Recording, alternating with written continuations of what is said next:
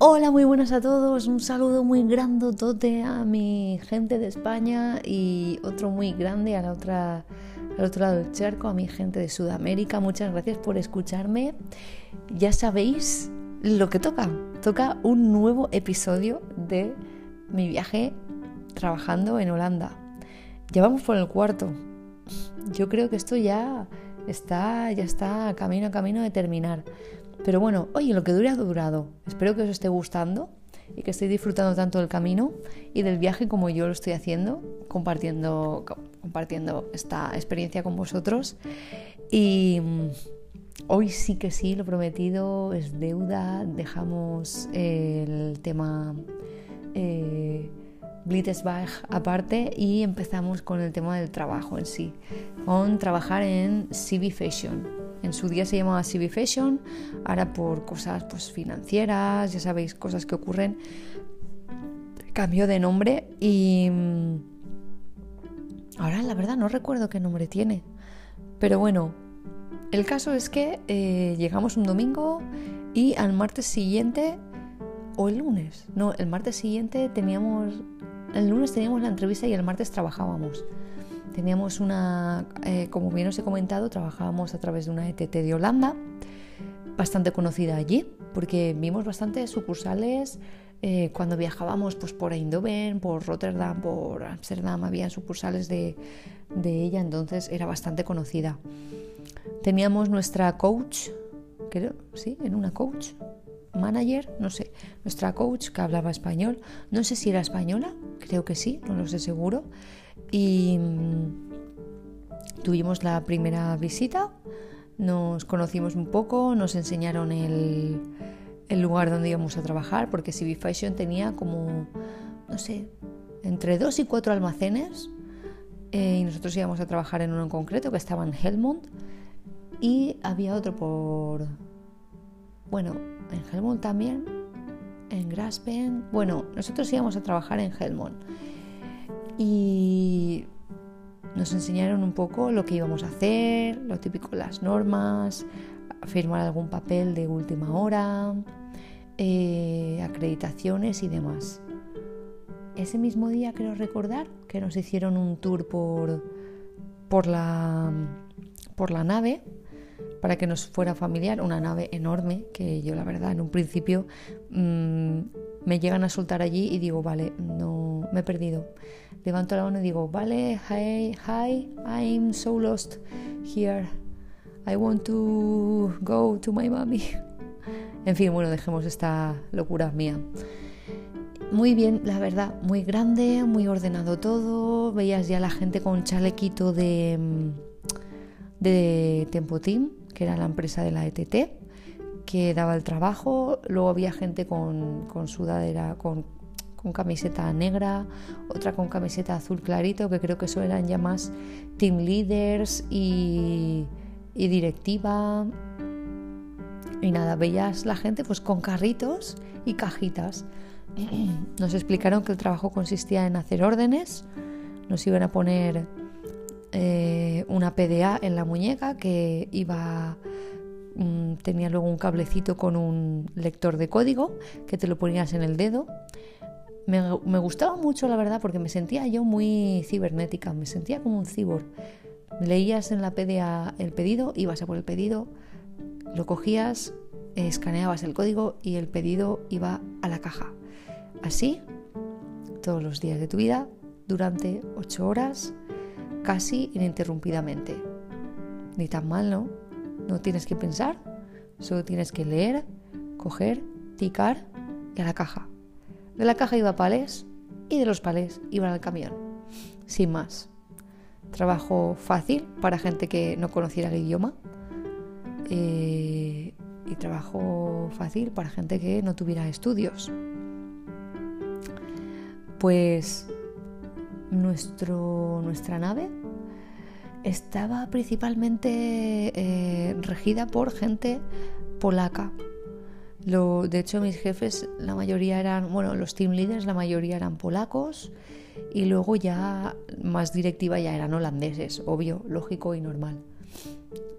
Em, pues a ver, en cuanto a culturas y tal, habíamos muchos españoles, muchos polacos y luego eh, algún que otro sudamericano. Y eh, eh, yo creo que ya está. Ah, rumanos también. Estaban Georgiana y Orlando, que eran, hicimos muchas migas con ellos.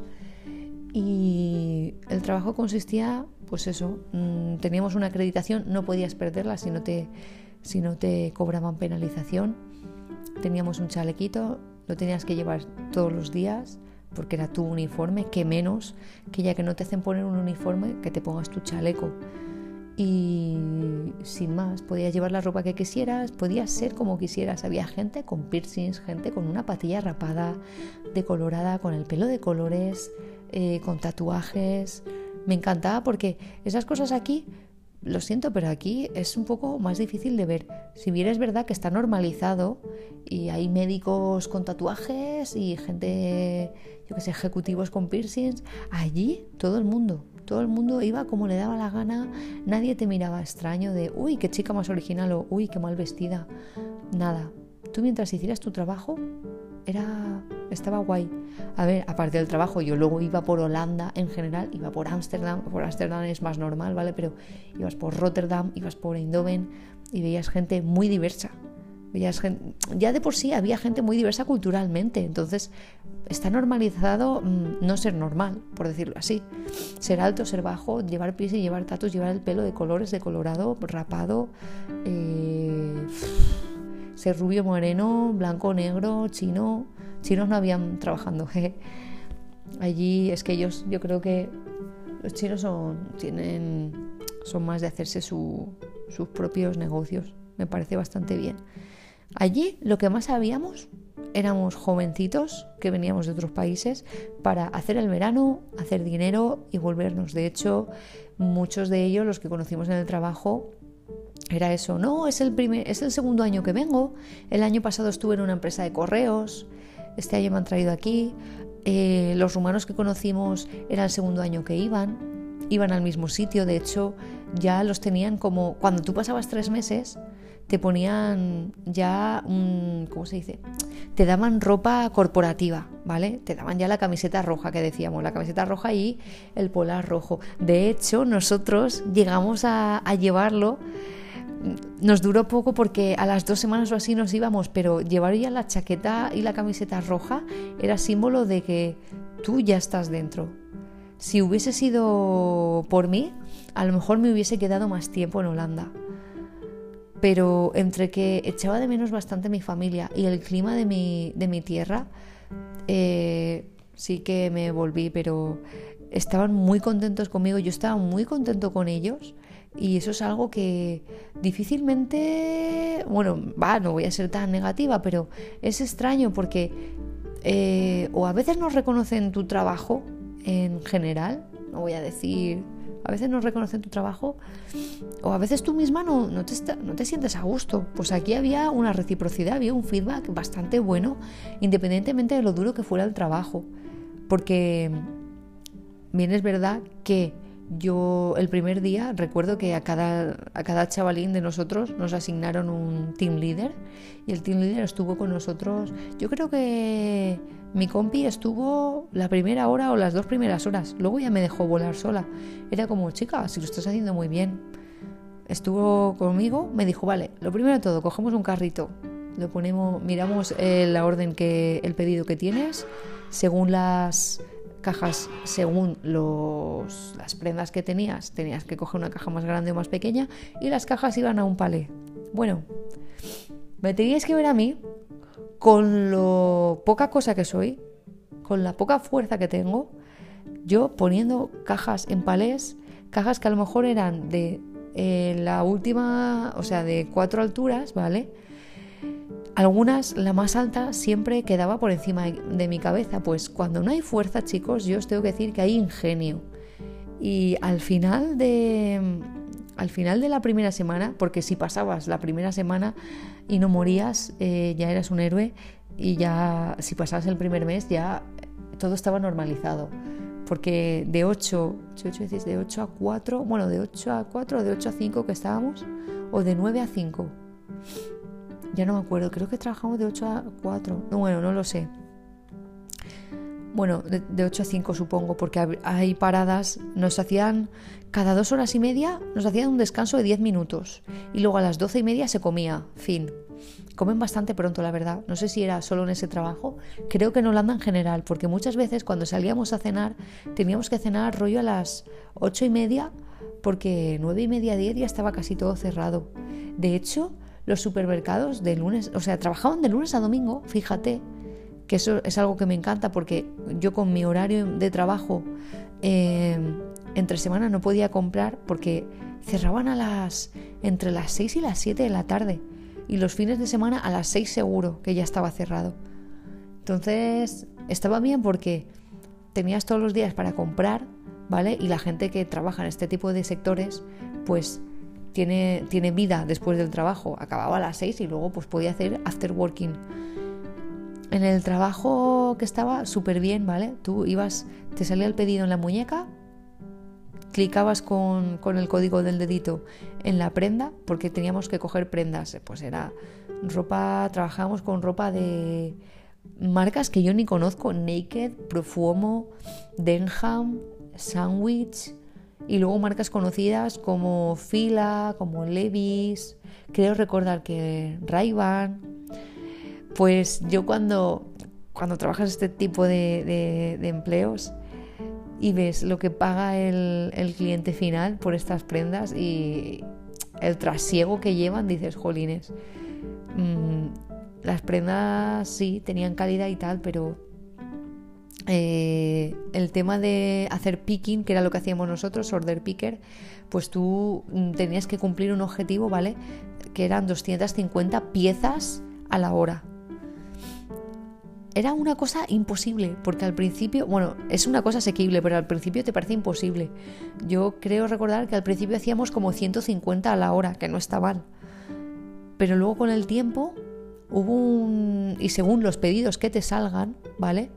Hubo un momento en el que hubo un día que yo me piqué con un compañero, íbamos a muerte, me acuerdo, y hubo un, un día en el que yo estaba ahí en el top, estaba la primera, creo que haciendo no sé, 300 seguro, 300 a, la hora y la gente se te queda mirando como diciendo, madre mía tía, no vas a heredar esto. Pero era un pique interno gracioso que teníamos mi compañero y yo. Mira, este compañero de hecho era de Eritrea, que nunca había oído yo ese, ese país. Creo que recordar que vino en patera, vino en unas condiciones súper horribles. Le acogieron en, en, bueno, en Tempotín, por decirlo así, le dieron trabajo, casa y todo, y él poquito a poco se fue buscando la vida y eh, terminó teniendo su propia habitación, ¿vale? Alquilada y poquito a poco tenía ganas de ser team leader. Y ese chico tendría que preguntar, pero ¿seguro? ¿Seguro, seguro? Que, que, habrá llegado a team leader con ese, con ese trabajo y ese empeño, reconocía mucho tu labor y enseguida te, pues eso, te daban un puesto a tu altura y a tu alcance. Vamos a dejar por hoy este, este capítulo para que no se hagan muy largos. Seguiré hablando del trabajo en un, en un siguiente capítulo.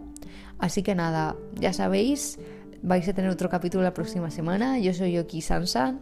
Podéis escucharme en vuestro podcast favorito. Y también tengo Instagram, por si queréis echarle un ojo, con el mismo nombre. Dejamos el capítulo, espero que os haya gustado y seguimos la semana siguiente con más aventuras y desventuras. Un saludo a todos chicos, pasad muy buena semana.